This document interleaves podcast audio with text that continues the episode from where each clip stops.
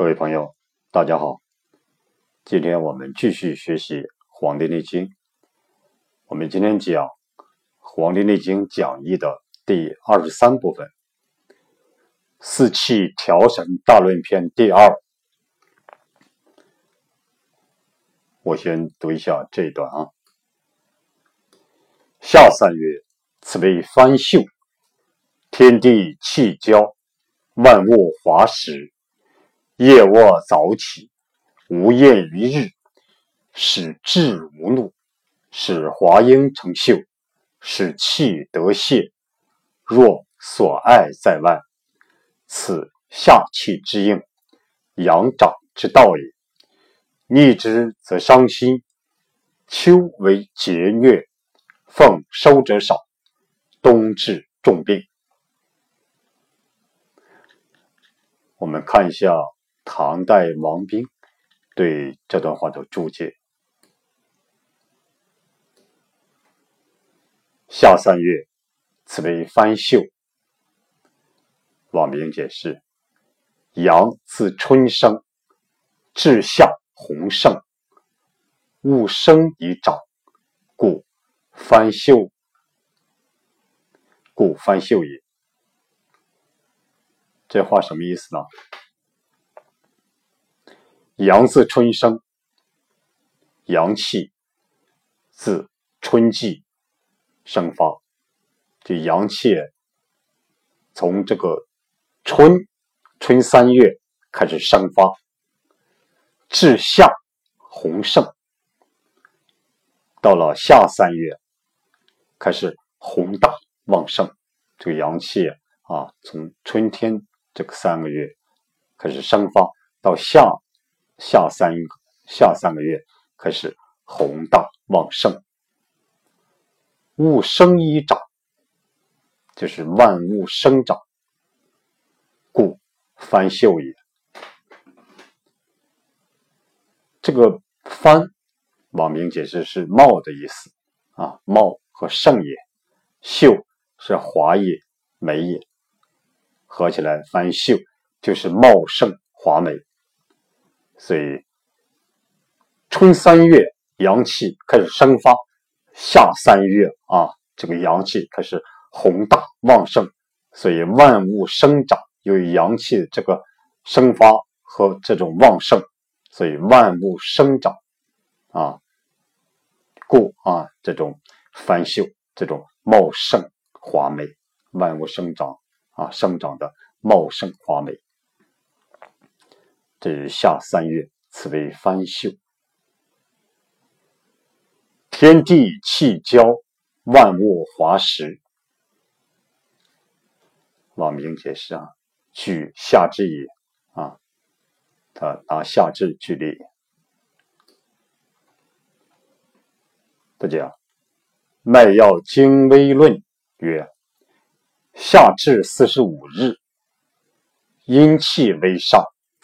阳气微下，由是，则天地气交也。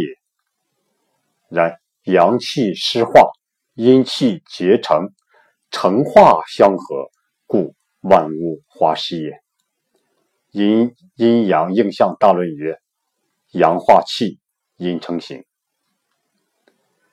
我们解释一下啊。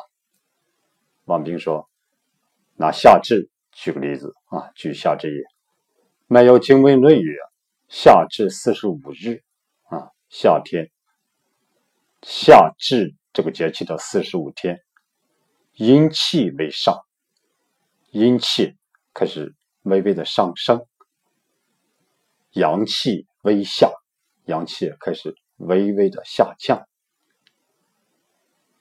为什么夏至一阴生啊？我们学周易知道。”夏至一阴生，冬至一阳生。啊，到夏至这个这一天这个节气的时候，啊，阴气开始升起来了。夏至阴生，所以这时候阴气微上，啊，开始上升了；阳气微下，啊，开始下降了。由是啊，由于这种原因，则天地气交也。啊，天地之气开始相交了。天地之交，天地之气啊，开始相交了。然阳气湿化，阴气结成。阳气湿化是什么意思呢？这个湿化就是生育、造化的意思。我们把这句理解为，就是阳气湿化，就是由于阳气的作用，使万物发生变化。阳气湿化，由于阳气的作用，使万物发生变化。阴气结成，这个结成就是结合成一体。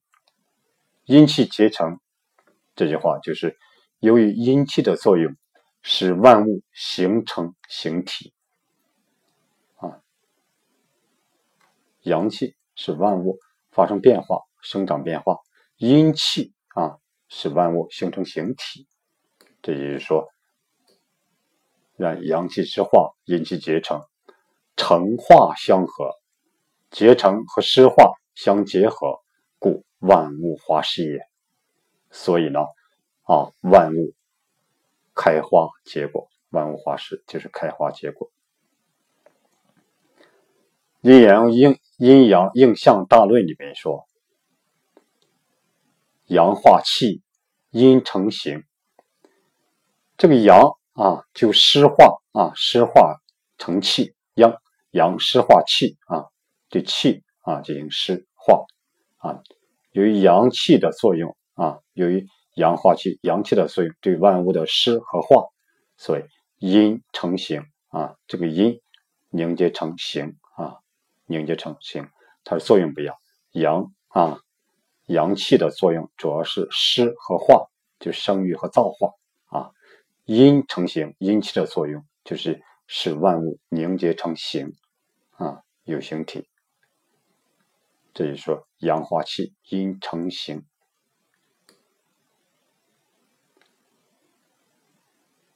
夜卧早起，无厌于日，使志无怒，使华英成秀，使气得泄。若所爱在外，王兵仗解释啊：缓阳气则物化，宽志意则气泄，物化则华英成秀，气泄则肤凑宣通，时令发养。故所爱亦顺阳而在外也。什么意思呢？就是说，缓阳气则无化，让阳气迟缓啊，则无化，则物就会华英成秀。物化，王明解释，就是说啊，物化则华英成成秀。宽意志，让意志宽闲。则气泄啊，这个气泄就是肤凑宣通，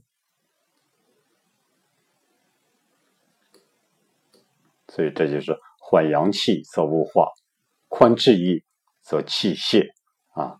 缓阳气让阳气迟缓啊，则物化啊，物化就是华英成秀，华英成秀啊，就是自然界万物都郁郁葱葱，蓬勃发展。一片华美，这就是华英成秀。宽志意则气泄啊，则气泄，气泄啊，则肤凑宣通啊。肤凑宣通呢，就是肌肤畅通，就是肌肤畅通。时令发阳，故所爱亦顺阳而在外也。时令啊，指的这个夏三月，这个时令，时令发阳，夏三月阳气生发啊，这就是时令发阳。故所爱，这个故所爱就是若好乐的意思啊，若好乐好乐的意思，所以这种好乐也顺着阳气而在外也，而在啊在外。此下气之应，阳阳长之道也。此下气之应，阳长之道也。王冰解释一下，什么是下气之应啊？这一段比较长。立夏之节，立夏这个节气，初五日，第一个五天，楼郭明。什么是楼郭？我们学一下啊。楼郭，蛙属，属于蛙啊。根据《礼记·月令》，孟夏之月，楼郭明，蚯蚓出啊，这记载。郑玄注：楼郭，蛙也。《益州书·时训》里面记载：立夏之日，楼郭明。朱佑曾，朱佑曾，孝事曰：“楼郭，蛙之属。蛙，蛙鸣始于二月，立夏而鸣者，其形较小，其色褐黑。”好聚浅水而鸣。唐张弼他说：“山居雨季季事诗啊，有这么诗？有一句：‘古路绝人行，黄坡响楼郭。’这时候说这就是楼郭。一说楼为楼姑，郭为蛙蛤蟆，参阅《礼记·月令》。孟夏之月，楼郭明啊，这就是说，在《礼记月令》里面，孟夏之月，楼郭明。陆德明释文引汉蔡邕月令章句及淮南子时时则训，他讲楼郭明。汉高又注又说，即楼姑，这就是说，我们解释什么是楼国明啊。这是第五日，初五日，楼国明；次五日，蚯蚓出。啊，第二个，第二个五天，蚯蚓出，立夏之节的啊。这个初五日，楼国明；第二个五日，蚯蚓出；后五日，赤见生。赤色的赤，弓箭的箭，赤箭生。这个赤箭啊，我们看一下什么赤剑？赤剑一名。赤剑枝，灵芝的枝，毒瑶枝，定风草，李母，河狸草，神草，鬼都幽。赤剑以其茎如剑杆，赤色而得名。《神农本草经》啊，里面记载只有赤剑一名，后人改称为天麻。天麻实为赤剑的根。药用部分之词，就是说，天麻的根，就是赤剑的根啊。天麻是为赤剑的根，嗯。所以说后五日赤剑生。根据新校正云这个月令啊，他讲是做王瓜生。根据月令上这个记载啊，赤剑生又被称为王瓜生，王瓜啊，这种开始生长了。次小满气，到了小满这个节气，到小满这个节气的十五天，我们看一下初啊初五日第一个五天，吴葵华，吴葵华，这个这样根据这个月令里面记载，它记载了就苦菜秀啊，苦菜秀，苦菜。啊，长得非常的这种繁茂了，叫苦菜秀。次五日，次五日迷草死，就是小满的第二个啊，小满节气的第二个五天，次五日迷草死。迷草呢是个草名，根据《礼记·月令》记载啊，孟夏之月，迷草死，麦秋至啊。麦秋直接到郑玄注啊，就说云迷草啊，即停立之属，它属于啊，即停立这个之属。孔颖达啊注解孔颖达书，以其枝叶弥细，故云迷草。这也就是说，小满节气的第二个五日弥草死。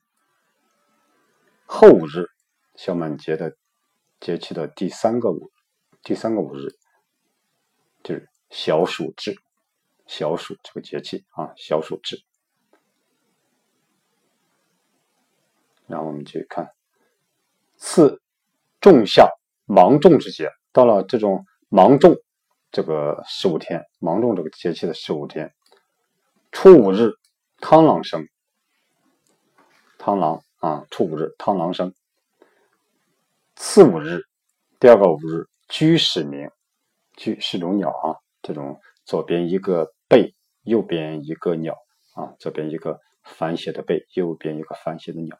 这个字念居，居是种鸟啊，居始鸣。后五日，反舌无声。反舌无声啊，反舌无声什么意思啊？是也是鸟鸣。即百舌鸟，百舌鸟。根据《礼记月令》记载，仲夏之月，小暑至，螳螂生，居始鸣，反舌不声。孔颖达啊，著书：反舌鸟，春始鸣，至五月烧之，其声数转，故名反舌。清李渔的《肾鸾交新归》。里面注解说：“诗朋同游胜景，怎做到寒蝉江鸟，反舌无声？”这就是说，芒种的啊，第二个后日反舌不声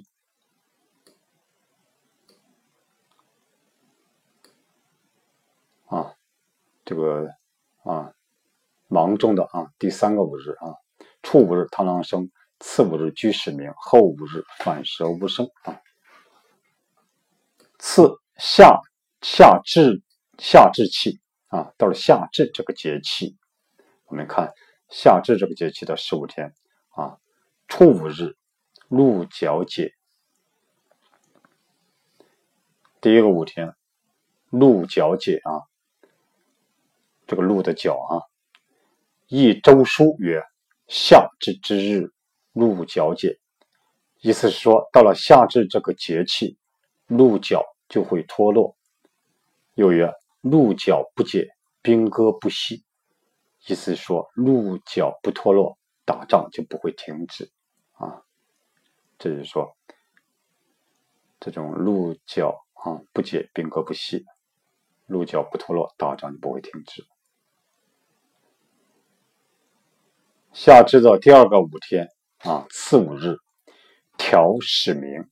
条左边一个虫，右边一个周，这个字念调，调就是蝉的意思啊，蝉开始鸣叫了。后五日，半夏生，木槿荣。夏至的啊，最后一个五日，半夏生，木槿荣。这个半夏是个药用植物。具有燥湿化痰、降逆止呕，生用有消结肿的作用，消结肿的作用。这是半夏，我们经常在中医里面经常用到的一种药物啊，一种中药。木槿蓉，木槿，木槿是一种在庭院很常见的一种灌木花种，中国。这个我们国内中部各省原产，各地均有栽培，在庭院里啊，在园林中可做花梨式啊、绿梨、孤植和丛植均可。木槿种子入药，称为朝天子啊，这是木槿啊，木槿荣，木槿开始啊，这种啊繁荣开始茂盛。这一说，夏至这十五天啊。初五日鹿角解，次五日条始鸣，后五日半夏生，木槿荣。我们再看，次到季夏小暑之节啊，季夏到小暑这个节气的十五天，我们看一下，初五日温风至，最初的五天温风至，温风至什么意思呢？小暑的第一个五天，温风至。小暑之日啊，温风至。这温风啊，指的是热风。温风指的是热风。东汉的王粲啊，在他的《大暑赋》中有“昔闰土之如暑”啊，“昔闰土之如暑”，山温风而至性之句。这什么意思呢？“昔”是炙烤的意思。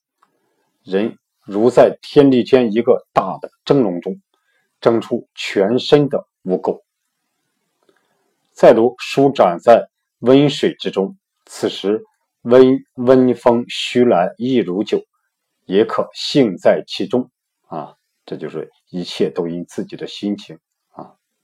这就是说，温风至啊，这里温风指热风。王粲在他《大暑赋》中有这种啊。细润土之入暑，善温风而致性啊这一句，看一下这个小暑的第二个五天，次五日，蟋蟀居壁啊，蟋蟀居居住的居壁啊，墙壁的壁，蟋蟋蟀居壁后五日啊，指蟋蟀生而。寒在血中面壁，不能出血。他农历七月后才出血，活要草间、草丛间求偶。到八月天凉，会聚到院中，令小院名声鼎沸。天越凉，离人越近。在农历九月不入户，就要冻死。十月就在床下鸣了，开始鸣叫了。他又名促织。啊，为督促女子纺织之一啊，促织就是为了督促女子纺织，有这个促织名，揽妇经啊，揽妇经视为警示，有这个促织名，揽妇经京剧的经啊，是为一种警示，就是蟋蟀居壁。我们再看一下小暑的啊后五日。最后一个五日，小暑的鹰乃学习，鹰老鹰的鹰，鹰乃学习，鹰乃学习就是鹰始智，智就是鹰开始变得凶猛啊。这个在五日，鹰始智，这时的鹰已先感知到了肃杀之气将至，开始练习搏击长空啊。所以说。鹰乃学习学习什么搏击长空，因为他已先感知到肃杀之气将至，所以开始练习搏击长空了。所以后五日鹰乃学习，这是小暑的十五天。我们再看一下次大暑期大暑的啊十五天，初五日，腐草化为萤。腐草啊，腐烂的草，化为萤，萤火虫的萤。腐草化为萤，腐草能化为萤火虫，是传统的说法。据《礼记月令篇》啊，季夏三月，腐草为萤，有这个记载。又《格物论》里面说，萤是从腐草。和烂竹根而化生。其实，萤火虫是产卵在水边的草根，多半潜伏土中，次年草蛹化为成，化为成虫，这就是萤火虫。萤火虫在夏季多就水草产卵，幼虫入土化蛹，次年次年春变成虫。古人误以为萤火虫。是由腐草本身变化而成。在《礼记月令》啊，季夏之月，腐草为萤。崔豹在《古今注》里面也记载：“萤火，腐草为之。”这就是腐草为萤的由来。这古人这样，古人以为寅是在腐草和烂竹根里面而化生的。这是说，大暑节气的初五日，腐草化为寅。大暑大暑节气的啊，第二个五日叫土润如暑，土润如暑。这个润乳就是湿润的意思，湿润的意思。根据《礼记月令》记载，季夏之月，土润如暑，大禹行时。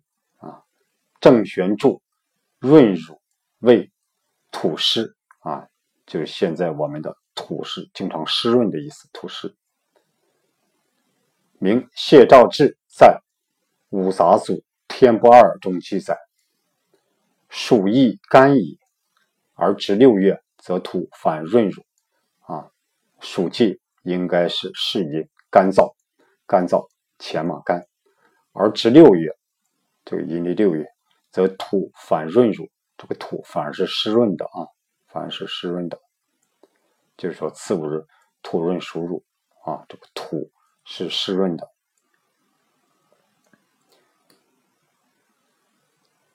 在大暑节气的第二个啊啊最后一个五日，叫大雨时行啊，这时候大雨就经常来了啊，大雨时行。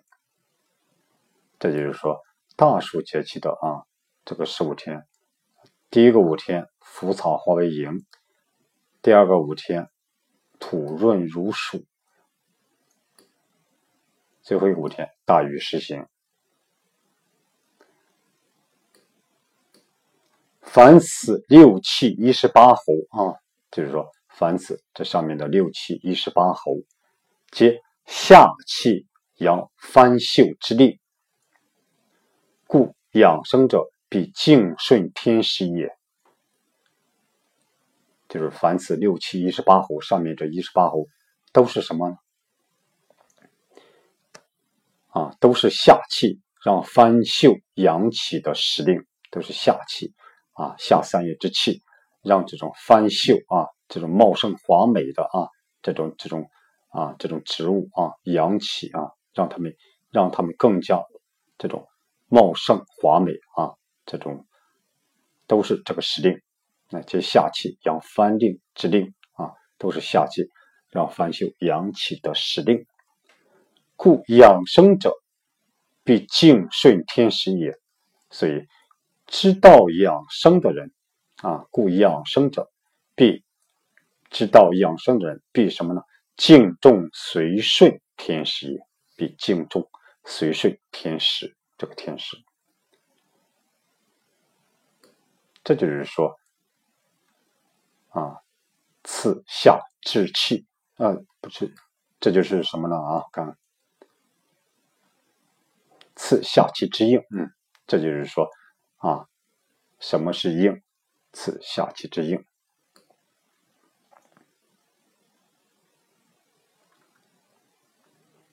所以说，这是说对应的哈，这种六气一十八候，这就是下气之应。所以，故养生者必敬顺天时也啊，必须敬重随顺天时。逆之则伤心，秋为劫虐，奉收者少，冬至重病。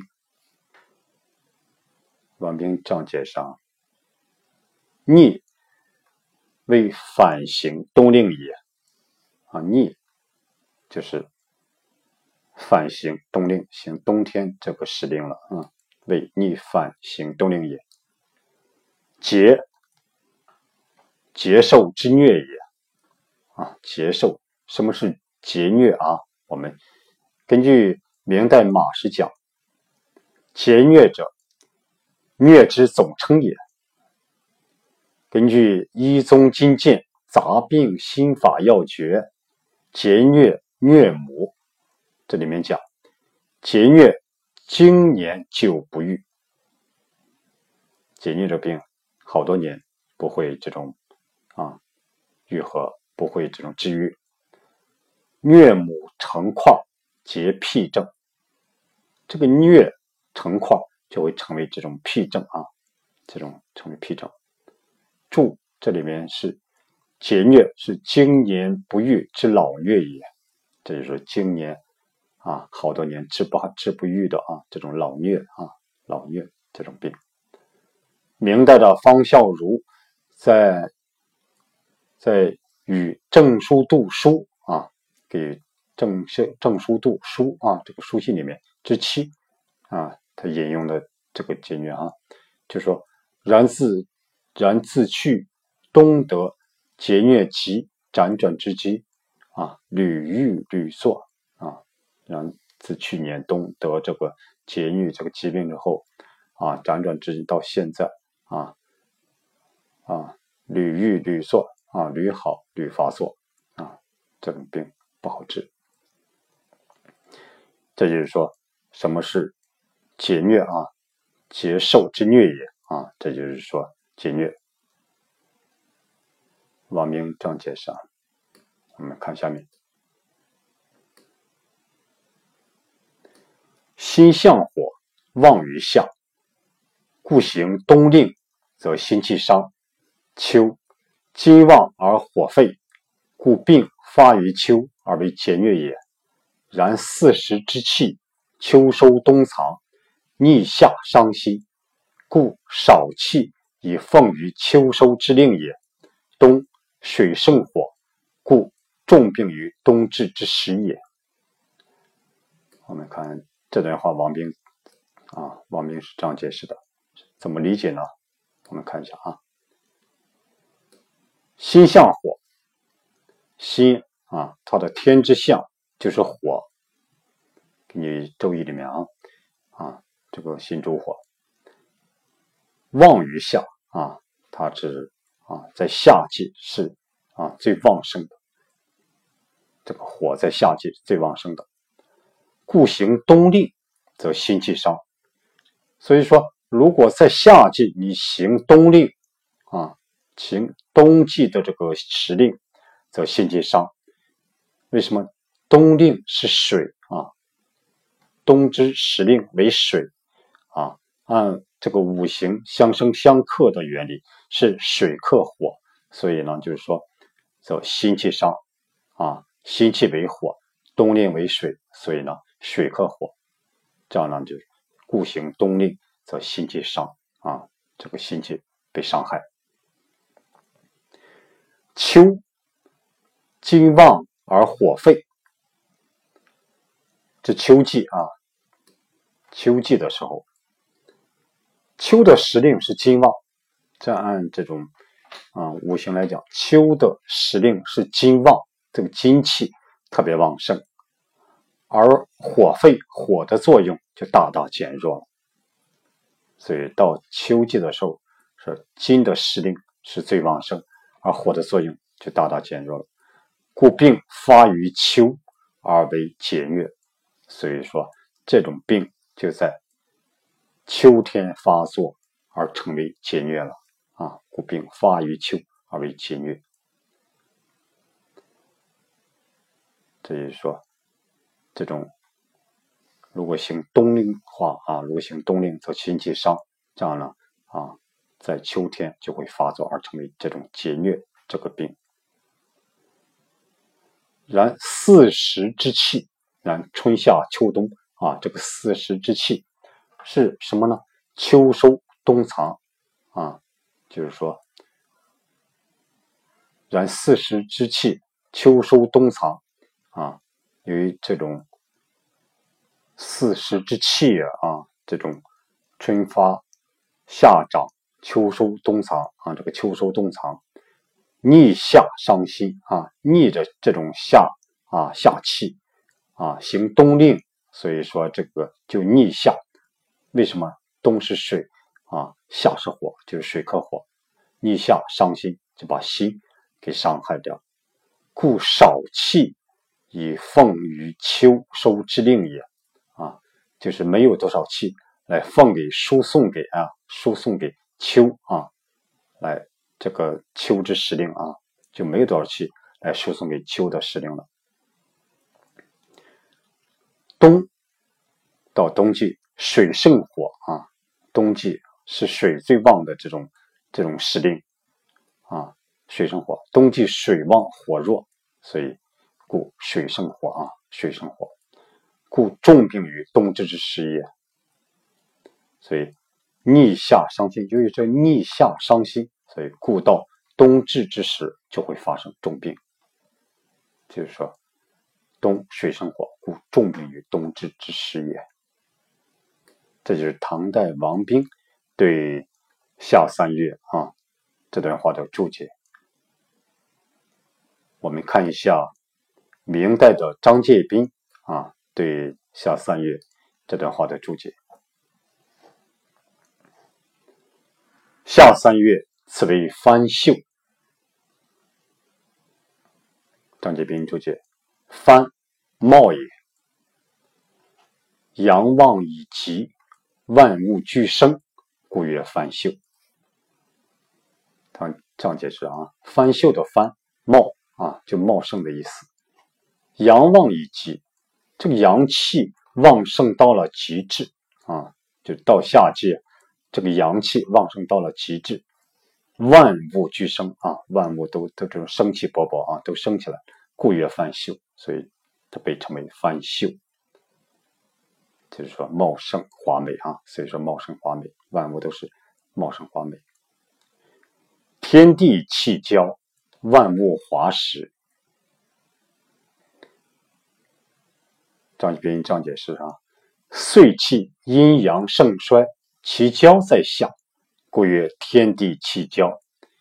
四时也，阳气生长于前，阴气收成于后，故万物华实。我们怎样理解啊？岁气阴阳盛衰啊，岁气就是年一年啊，一年之气，阴阳的盛衰啊，其交在下啊，阴阳之交在于这种夏季。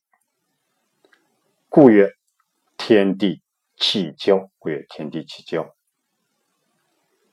四时也，就夏季夏三月，阳气生长于前，啊，就是阳气使万物生长于前，使万物生长在前；阴气收成于后，啊，阴气使万物收成于后，在后面。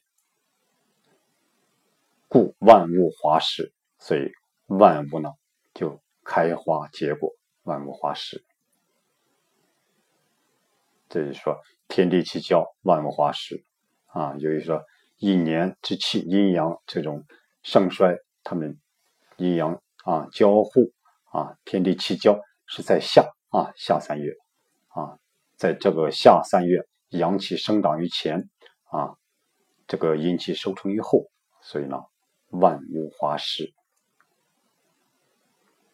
夜卧早起，无厌于日。张杰斌解释说：“起卧同于春时，不宜藏也；无厌于日，气不宜惰也。”我们理解，起卧同于春时，起卧同于春时啊，起和卧，起和卧啊，就像。春三月啊，一样啊，春三月也是啊，夜卧早起，这同春时是一样的。不宜藏也，就是阳气不适于收藏。到这个季节啊，阳气不适宜收收藏。无厌于日，无厌于日，就是不要过于在日光下暴露，以免中暑。无厌于日。气不易惰也，懒惰的惰，就是气不适于什么啊？懈惰涣散，气不适不适于啊？懈惰涣散，使志无怒，使华英成秀。你听这句话，使志无怒，使华英成秀。张杰斌张杰是：长夏火土用事。怒则肝气易逆，脾土易伤，故欲使志无怒，则华阴成秀。华阴言神气也。我们这样理解啊。长夏，长夏这个时令啊，长夏这个时令，火土用事，火和土起主导作用。火土用事就是火和土起主导作用。怒则肝气易逆，发怒，你的肝气啊容易逆逆转啊，脾土易伤，所以它逆转了就会说，哎，这种克伐脾土，所以说发怒肝气易逆，它就会克啊克伐脾土，所以脾土我们脾胃就容易受伤，为什么呢？就是说木克土。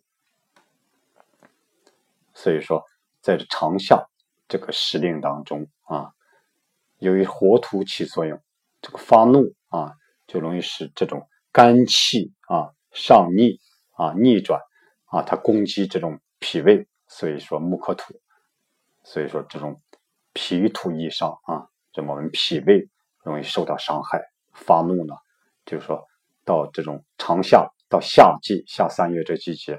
发怒容易使我们的脾胃受伤，故欲使志无怒，则华英成秀。所以呢，要使我们的志意啊无怒，没有这种怒气啊，使我们志意啊无怒不生气，则华英成秀。这华英就是美好的植物茂盛。这里指呢啊，华英言神气。这里指就是说神气旺盛。所以，到了长夏这个时令，夏三月这个季节，如果要使我们啊使志志业啊无怒，没有怒气的话，不生气的话，我们的这种神气就会旺盛。这就是养神气，就是说夏季这三个月啊，所以长夏季节我们不能生气，不能发怒。下句啊。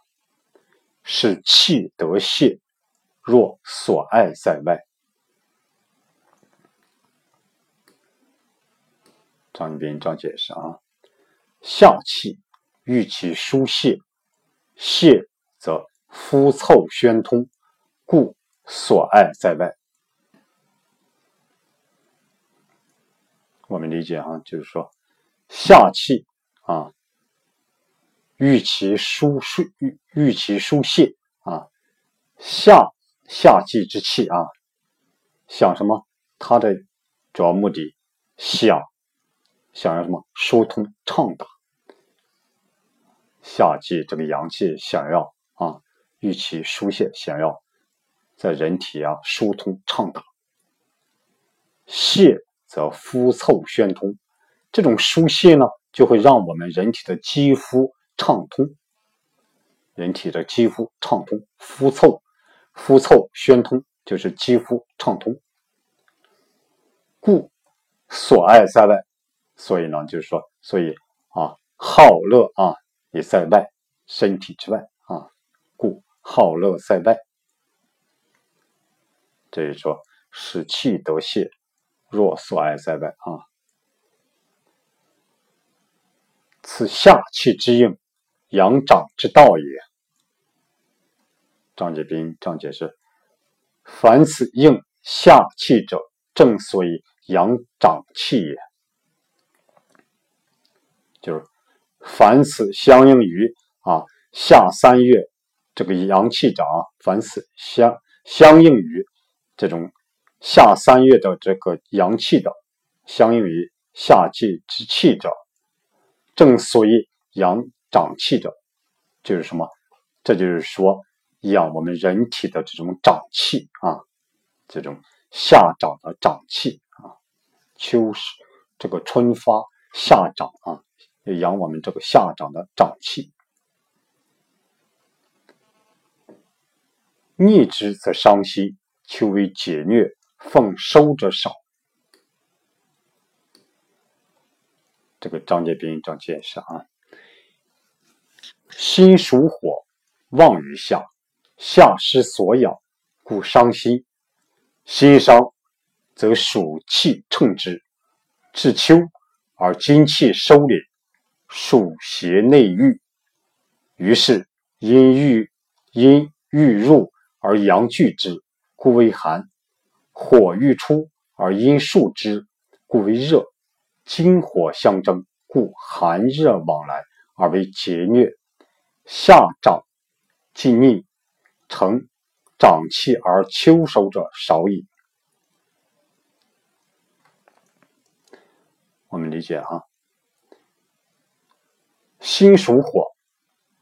啊，五行里面火主心，心属火，旺于夏啊，旺于在夏季，心在夏季啊是最旺盛的，旺于夏，火心在夏季是最旺盛的。夏湿所养，为什么它反行冬令呢？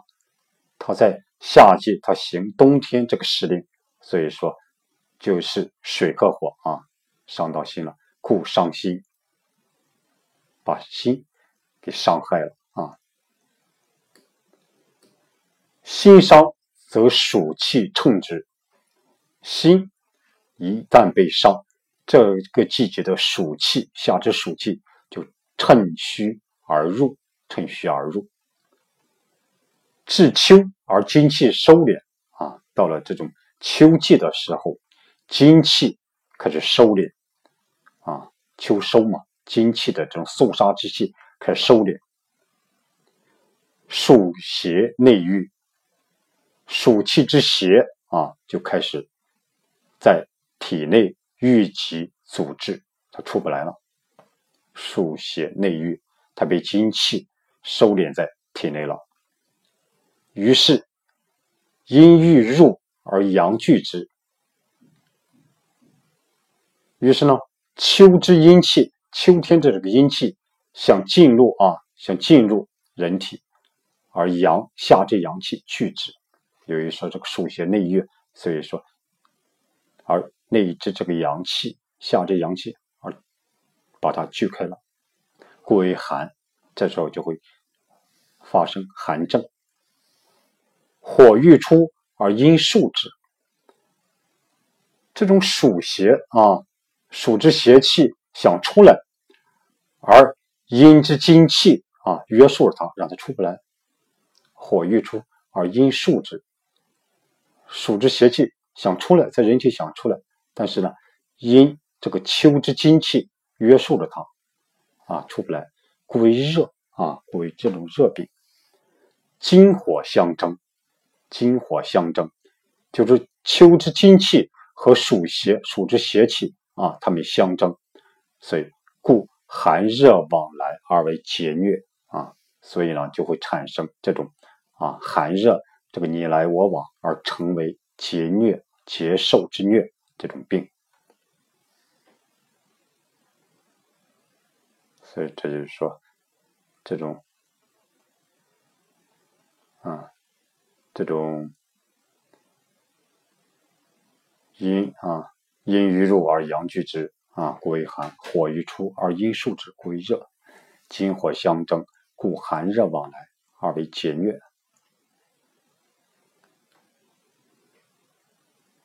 张继斌继续解释啊，夏长既逆，成长气而秋收者少矣。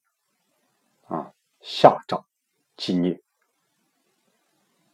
我们理解就是说，夏之长养之气既逆啊，被逆转，成长气而秋收者少矣。啊，秋三月。秋天三个月是承接夏季的长养之气的季节。秋天的三月，秋季是承接夏季的长养之气的。由于夏长季逆，由于夏夏长被逆转、被逆，所以呢，夏长之气输送给秋季啊，秋季的就少了。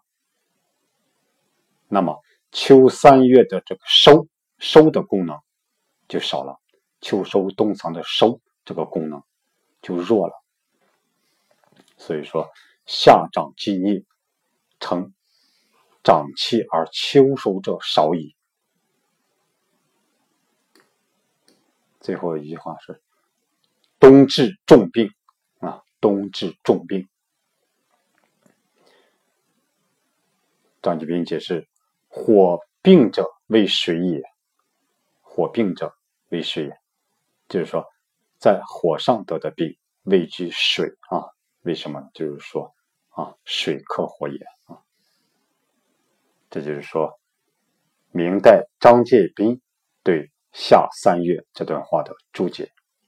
我们今天根据唐代的王冰和明代的张介宾啊对三夏三月的注解。啊，我们今天啊学习了一下，希望大家有所收获。好，谢谢大家。